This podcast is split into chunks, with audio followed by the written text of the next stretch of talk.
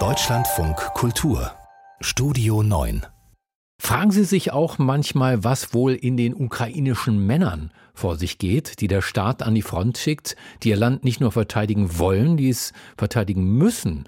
Denn Sie wissen vielleicht, den ukrainischen Männern wird die Ausreise aus dem Land in aller Regel nicht erlaubt. Einige versuchen, wie ich finde, verständlicherweise trotzdem der Einberufung zu entgehen, und zwar mit allen Tricks, berichtet Mark Dugge. Es funktioniert ein bisschen wie eine Blitzer-App, die Autofahrer warnt. Nur dass Kiew Powistka nicht vor Radarfallen warnt, sondern vor Soldaten. Jenen, die in der Stadt Wehrpflichtige ansprechen, deren Papiere verlangen und sie zur Musterung schicken. Kiew Powistka ist ein Kanal des sozialen Netzwerks Telegram. Die Nutzer alarmieren sich hier gegenseitig. Schewtschenko-Viertel, Metropolytechnisches Institut. Dort wurde jemand von der Armee angehalten. Vielleicht eine Dokumentenprüfung heißt es dort, oder Sie waren am Kindergarten in Trojeschina. Sie gingen dort in die Hinterhöfe, in Uniform und mit einer Mappe. Der Telegram-Kanal gibt eine Ahnung davon, wie zumindest unter einem Teil der ukrainischen Männer die Angst umgeht, wie vorsichtig sie sich in der Stadt bewegen, um nicht in die Arme von Rekrutierern zu laufen. Auch der 25 Jahre alte Sergei hat Angst davor. Schon im Sommer sagte er uns, jeden Tag werden Menschen beerdigt, nicht nur Dutzende, sondern Hunderte. Da verstehst du, dass du dein Leben aufs Spiel setzt. Jeder macht sich Sorgen. Manche Leute bleiben sogar ganz zu Hause. Sie sind so paranoid, dass sie nicht auf die Straße gehen, nicht ins Kino, Theater oder auf öffentliche Plätze, wo sie die Einberufungsbefehle bekommen können. Seitdem sei die Angst nur noch größer geworden, sagt Sergei am Telefon. Man denke nur an die Kämpfe in Bachmut. Er möchte lieber kein Interview mehr geben. Schon vor gut einem Jahr hat die Ukraine die Mobilmachung ausgerufen. Seitdem darf kein Mann zwischen 18 und 60 das Land verlassen, außer in Ausnahmefällen.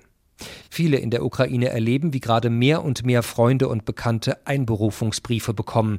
Manche Wehrpflichtige versuchen zu begründen, warum sie nicht zum Militär müssen, mit Attesten oder Bescheinigungen des Arbeitgebers. Sie sehen die grauenhaften Bilder von der Front und bekommen mit, dass Soldaten über Monate an der Front bleiben müssen, ohne ausgewechselt zu werden. Maxim hat immerhin gerade zehn Tage Heimurlaub gehabt. Morgen geht es zurück in Richtung Saporischia an die südliche Front. Gerade hat er sich im Kommissariat in Kiew zurückgemeldet. Er kämpft mit den Tränen, weil er wieder seine Familie verlassen muss. Außerdem werden die Kämpfe an der Front immer heftiger, sagt er. Äh,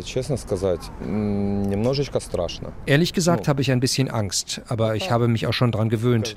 Ich mache mir mehr Sorgen um meine Familie. Sie versuchen mich jeden Tag anzurufen, aber manchmal kommt keine Verbindung zustande. Ich mache mir vor allem Sorgen um Verwandte, die um mich weinen. Ich bin gekommen, es gab Tränen. Da versagt Maxim die Stimme. Trotz allem ist die Motivation in der Ukraine offenbar immer noch hoch. Gerade hat das Innenministerium angekündigt, acht neue Sturmbataillone zu bilden. Laut Ministerium sind allein in der ersten Woche rund 15.000 Bewerbungen eingegangen. Auch Volodymyr ist mittlerweile bereit zu kämpfen. Auch er kommt gerade aus dem Kommissariat, wo er sich beim Militär registriert hat. Volodymyr ist Binnenflüchtling. Er stammt aus der Stadt Mariupol, die von Russland besetzt wird. Dem Dienst an der Waffe ist er lange aus dem Weg gegangen, und doch schlagen zwei Seelen in seiner Brust. Da ist die Angst vor dem Krieg, aber auch das Gefühl, seinen Teil beitragen zu müssen. Vielleicht muss ich mich dem Krieg doch stellen und mich verteidigen, denn wenn man immer auf der Flucht ist, wird es nie aufhören. Die Russen werden immer weiter, weiter, weiter kommen. Es gibt keine andere Wahl und ich habe mich damit abgefunden. Ich habe Angst, als Freiwilliger an die Front zu gehen, aber falls ich einberufen werde, dann gehe ich.